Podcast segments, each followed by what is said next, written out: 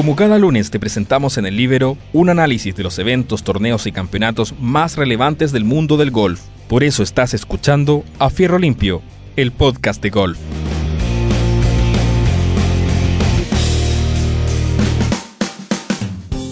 Hola, hola, ¿qué tal amigos? Bienvenidos a una nueva edición de nuestro podcast de golf A Fierro Limpio por el Libero.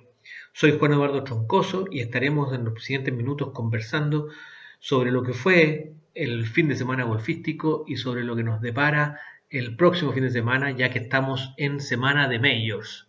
Y así estaremos hablando entonces del primer Major de la temporada, el US Open, eh, que se juega en Winged Food en Nueva York.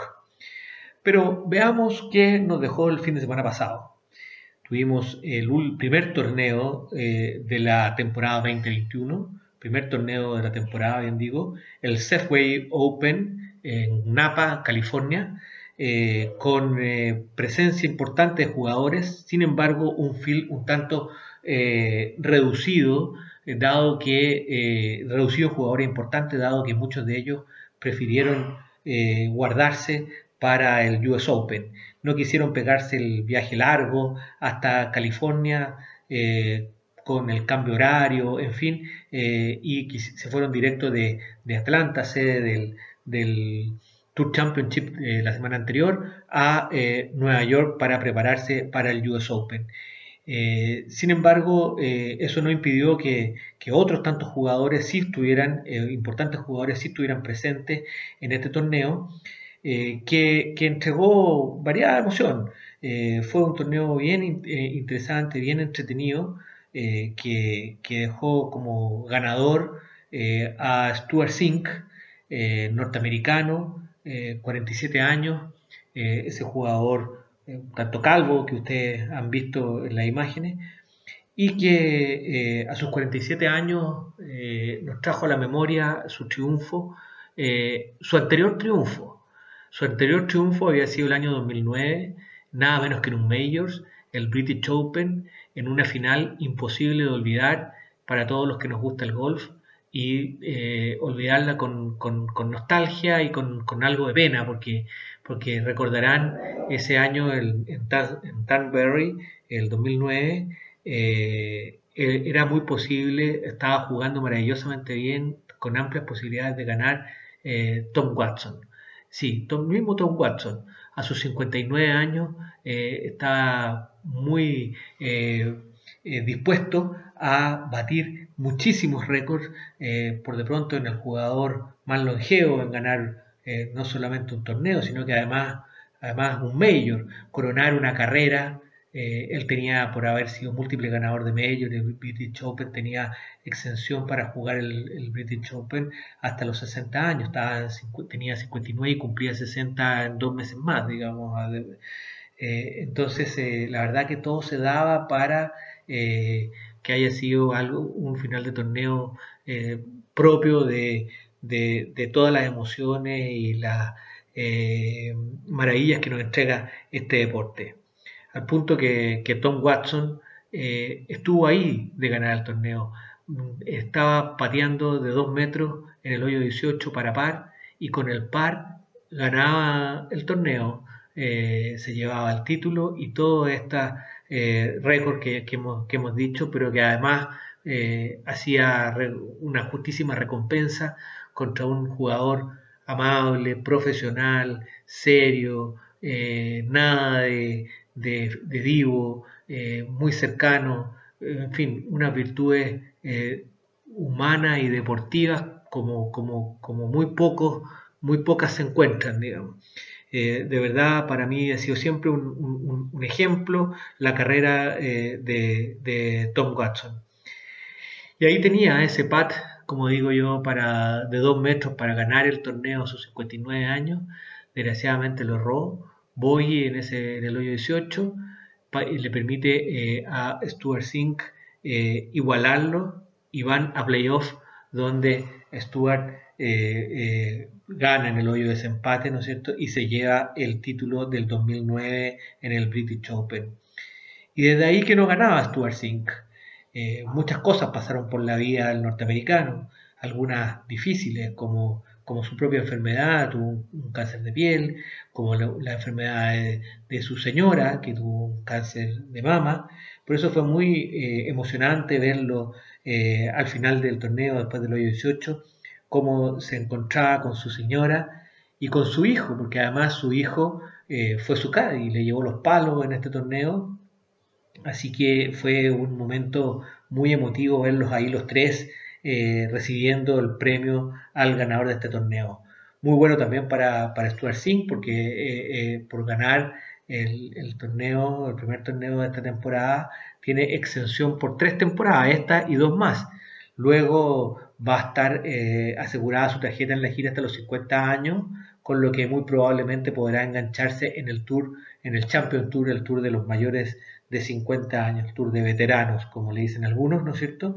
Eh, lo que por supuesto le va a permitir continuidad en el desarrollo de su carrera. Así que muy bien por, por Stuart Sink, muy bien por, lo, por el recuerdo eh, a, ese, a ese día eh, de invierno acá en, el hemisferio sur y de, y de verano, pero ventoso como son las canchas del, British Open en el año 2009 junto a Tom Watson. Segundo lugar en, eh, este torneo del fin de semana, eh, Harry Hicks con menos 19. Eh, entre los latinos tuvimos la presencia de, de Nelson Ledesma, perdón, el argentino, en su mejor actuación en un torneo de, del PGA. Tuvo el año pasado, la temporada 19-20, él venía al Conferri, sacó, ganó su tarjeta, digamos, pero tuvo una actuación muy poco eh, destacada pudo mantener la tarjeta porque por esta norma que dictó la PGA de que nadie perdía la tarjeta en esta temporada por dado lo irregular que fue por el tema de la pandemia. Así que eso le vino muy bien a, Ledesma y vamos a ver si eh, logra actuaciones que le permitan mantener su tarjeta otra temporada más. Eh, Emiliano Grillo, en el puesto 29, desgraciadamente Emiliano que venía muy bien, quedó muy bien aspectado en un top 10 el día, el día sábado para el domingo. De hecho, jugó con Stuart Sink, el ganador del torneo, en, el, día domingo, pero, pero tuvo una, una pobre actuación, más uno para cerrar con, con menos 13 en un lugar 29. Jonathan Vegas, el venezolano, 52. No pasaron el corte el argentino Fabián Gómez ni el colombiano eh, Camilo Villegas. Lo de Camilo llega interesante porque vuelve a la gira, eh, a, los torneos del, del, PGA con su, su eh, excepción, excepción médica. Hay que recordar que Camilo tuvo fuera muchos años por, por lesiones rebeldes. Además, eh, este año, cuando quería volver, tuvo la triste noticia, la triste desgracia de, del fallecimiento de su hija de dos años. en fin, ha sido difícil para Camilo todo esto, pero estamos contentos de que esté ya de vuelta y ojalá con, la participación en los torneos eh, que le da su excepción eh, pueda asegurar eh, mantener su tarjeta para toda la temporada. Vamos a ver cómo, cómo se desarrolla los, en los próximos torneos Camilo. entre los otros jugadores destacados que podemos mencionar de este torneo, Mickelson menos 10 en la mitad, en la mitad de la tabla, Jordan Speed no pasó el corte, está reflejando un mal momento que está viviendo el múltiple ganador de medios. Vamos a ver eh, cómo funciona más, más, adelante. Todos esperamos que recupere su golf, dado que él, su juego siempre es muy atractivo. ¿Qué otras cosas nos dejó el fin de semana? Eh, la actuación de Vito Pereira en el Conferri. Eh, estaba segundo el día sábado, jugó en el último grupo el día domingo Desgraciadamente no pudo repetir la actuación del, viernes y del sábado, que lo habían colocado en ese expectante puesto. Sin embargo, eh, terminó en un, importante y, buen séptimo lugar eh, que le permite consolidarse en el top 10 del, del Conferri. Recordemos que este año, así como eh, no hubo pérdida de tarjeta del, del PGA, tampoco hubo ganadores absolutos de tarjeta en el Conferri, lo que fue una, desgracia para Mito porque él estaba dentro de los que había obtenido la tarjeta. Eh, sin embargo, van a tener eh, como premio de, consuelo la posibilidad de participar en, cuatro torneos del PGA. ahí va a estar Mito. Y, bueno, sí esperamos que al final de esta temporada, donde se va a ponderar con la temporada anterior, los primeros 25 obtienen su tarjeta. Mito está consolidado dentro del top 10, así que es posible que al final de la temporada 2021 pueda aspirar a su tarjeta y así tener eh, quién sabe, en la temporada 21-22, dos jugadores chilenos eh, disputando el PGA. Ojalá así sea. Eh, otra noticia que salió también el fin de semana fue que finalmente Dustin Johnson fue nombrado el jugador del año.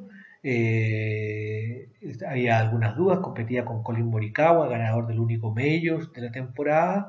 Eh, y, pero finalmente eh, la gran actuación en los, playoffs de la FedEx, también su segundo lugar en el, en el Major, eh, seguramente influyeron para que Dustin merecidamente se llevara el premio al jugador del año. En cuanto al rookie del año, la, disputa estaba entre Víctor Hovland, el noruego, y Scotty Scheffler, el norteamericano que terminó finalmente en el quinto lugar en, en la FedEx y el premio recayó en él. Eh, si bien es cierto, Hopland había ganado un torneo en Puerto Rico, eh, el, rally final de, buenas actuaciones de Scheffler lo llevaron a ganar, quedarse con el título del rookie o jugador novato del año. Vamos entonces ahora a lo que nos depara esta semana eh, de Majors. US Open. US Open, todos sabemos lo que son las canchas de US Open. Eh, en la rotativa, este, este, este, este, año le toca a, a Winged Foot, Winged Foot esta, cancha eh, que está en Nueva York, eh, solo a media hora del, centro de Manhattan. por sexta vez recibe a un US Open, con lo que iguala a Pebble Beach y a Oakland Hills, y solo es superado por Oakmont y Val, Sol eh, que eh, Oakmont en 9 y la otra en 7 oportunidades han recibido a el US Open. Eh, es la edición número 120 de este torneo y se juega en, esta, en cancha un club con un clubhouse majestuoso, muy bonito, una casa preciosa, recomiendo verla bien cuando muestren las imágenes de la televisión, un club fundado el año 1923, tiene dos campos, el West eh, que es donde se juegan eh, los torneos eh, donde se han jugado los otros Open, US Open y el East. ¿Qué podemos decir de la cancha? Una cancha de fairway estrecho, con un RAF que está como siempre en el US Open muy alto y penalizante. escuchaba por ahí que le midieron 15 centímetros de profundidad eh, eso es, enorme, digamos. Eh, además, al no haber público que, usualmente pisan este RAF, lo bajan un poco, eh, es probable que, veamos pelotas muy hundidas, así que una dificultad bien importante. los greens difíciles están en altura, por lo que si el clima, como se espera, no esté lluvioso, no, no, no haya anunciado lluvia, los va a poner duro, eh, la bola puede rodar mucho y caer afuera del green, donde los también eh, eh, son green rodeados de, de, de, bunkers, de bunkers bien, bien interesantes. Así que la, típica dificultad de, de, US Open la vamos a ver.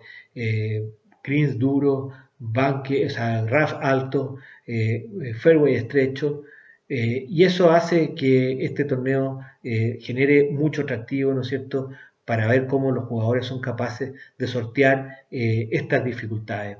Es un campo que tiene muchos hoyos con, con dogleg hacia la izquierda o a la derecha, así que también va a ser muy interesante de ver cómo se desempeñan los jugadores. Desde, desde el año 1895 hasta hoy han habido 87 jugadores eh, que han ganado eh, este torneo. Eh, el escocés Willie Anderson y los estadounidenses Bobby Jones, Ben Hogan y Jack Nicklaus comparten el récord, cada uno con, con cuatro victorias. Tiger Wood, que va a estar presente en este torneo, suma tres triunfos y podría, por lo tanto, igualarlos esta semana. Además de Tiger, en la presente edición hay otros nueve eh, pasados ganadores de US Open, Dustin Johnson, eh, el alemán Martin Keimer, Lucas Glover, el, irlandés, no irlandés, Graham McDowell, eh, Rory McIlroy, también irlandés, Justin Rose, el inglés, Webb Simpson, Jordan Speed y Gary Goodland. los europeos no, no ganan este Major desde que el alemán Martin Keimer lo hiciera el año 2014. Eh, Decíamos que Winged Foot abrió su puerta el año 1923 eh, y su diseño corresponde al prestigioso Albert Tillingast. Eh, él es el, diseñador de esta cancha, un famoso diseñador, y la verdad que así se ha notado porque es cosa de repasar las ediciones anteriores disputadas del US Open en este torneo para eh, eh, recordar que, para, para, poder ver que, que solo pocos jugadores han ganado con score bajo par. Eh, el campo neoyorquino acogió por primera vez el US Open en 1929, donde ganó Bobby Jones.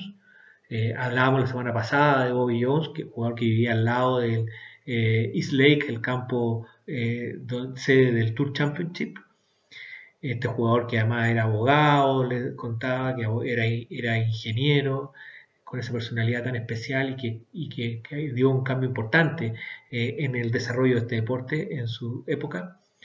Eh, después del año 1959 eh, lo ganó Billy Casper. En 1974, en la famosa masacre de Winged Foot, sobre la que ya vamos a estar, le voy a comentar enseguida en qué consistió, ganó Hale Irwin el año 84, lo hizo eh, Seller, el 2006 el ganador fue Jeff Ogilvy, eh, así que múltiples ganadores ha tenido este torneo. Solo Fassi Seller, decía, eh, ha ganado el US Open con un resultado por debajo de par. Lo hizo en 1984 con menos 4, tras superar a Greg Norman, al tiburón australiano, en un desempate a 18 hoyos. Eh, solo Seller y Norman habían bajado el par en los 72 hoyos, ya que el tercero lo había terminado con, más uno. Eh, pero hablábamos de la masacre de Winged Foot el año 74 y haciendo un poquito de historia, ya que también eh, hemos querido incorporar algunos, algunos hitos históricos. vamos a contar que que eh, esto, esto se eh, así quedó bautizado la, la, edición del año 74 por un periodista eh, estadounidense, Dick Chap, que lo tituló así un libro en el que da, registró todo lo que ocurrió. ganó este torneo Hale Irwin con un acumulado de más 7. De más 7. Jack Nicklaus terminó dentro del top 10 pero con un acumulado de más 14. Y por ejemplo, los clasificados en el puesto 26 lo, hicieron con un resultado de más 20. El corte se pasó con más 13. En definitiva, resultó una semana durísima para los profesionales, destrozado por los angostos de los fairways, la escalofriante altura eh, y densidad del RAF y los greens durísimos, rapidísimos. Hubo mucho debate eh, sobre la preparación del campo y bueno, de ahí entonces, eh, con estos resultados tan terribles, quedó como bautizado la edición de ese año como la masacre de, de, Winged Food. bueno, no sé si este año la cancha va a estar preparada para representar una, una situación parecida a la que les he relatado. Eh, lo que sí se puede decir que está, está durísima. Así que vamos a ver eh, cómo, cómo se van a desenvolver los jugadores eh, en, este, en, esta, en, esta en, este, en este, este, fin de semana. Está durísima porque no se pronostican lluvia, entonces los greens van a estar poniéndose día a día más duros, la pelota va a rodar más, va a ser más difícil de, de, arrimarla, así que hay que estar muy atento eh, a lo que, pueda, lo que pueda ocurrir en este torneo. Eh, el, campo juega como par 70, eh, pero para los socios es par 72, dado que el hoyo 5 y el 16 son eh, pares 5 que se convierten a par 4 eh, en el US Open. La, hay, cuatro pares de cerca de 490 yardas, pares 4, un par 5 de 633 yardas, tres de los pares 4 perdón, tres de los pares 3, a ver, tres de los cuatro pares 3 eh, son de más de 200 yardas y hay que tener mucho ojo con el par 3 eh, del hoyo 10 de 214 yardas, eh, donde está la anécdota de, el ganador del año 59, Billy Casper, que jugó los cuatro, las cuatro veces, las cuatro rondas, ese par 3 eh, no, a, no llegar al green, sino que eh, a dejarla a unas 20, 30 yardas del green para hacer eh, un, approach y un pat. Y, todos los días terminó embocando el pat. es una forma especial de jugar para no correr riesgo de cometer un error que le pudiera costar más caro. Así que fue una estrategia interesante. Hay que ver cuál es la estrategia que siguen los jugadores este año en ese par 3. Así que se, pronostica un, fin de semana eh, muy entretenido. Tendremos que aprovechar eh, nuestras fiestas patrias para eh, darnos una vuelta por lo que nos entregue el, US Open. Y así estaremos comentando la próxima semana los resultados del mismo. Finalmente, como siempre lo hacemos en los torneos de Majors, voy a dar mis favoritos, mis cinco favoritos. Eh, en el lugar número 4 voy a poner al español John Ram. Perdón, en el lugar número 5 voy a poner al español John Ram. En el lugar número 4 a Justin Thomas. Eh, en el lugar número 3 a Colin Morikawa. Eh, en el lugar número 2 al irlandés Rory McIlroy. Y mi gran favorito es Sander Chaufele. Vamos a ver cómo, cómo, cómo, están mis pronósticos y, como digo, lo estaremos comentando la próxima semana. Eso ha sido todo por hoy. Que tengan una muy buena semana 18 y nos veremos el próximo lunes con los resultados del US Open. Hasta luego amigos.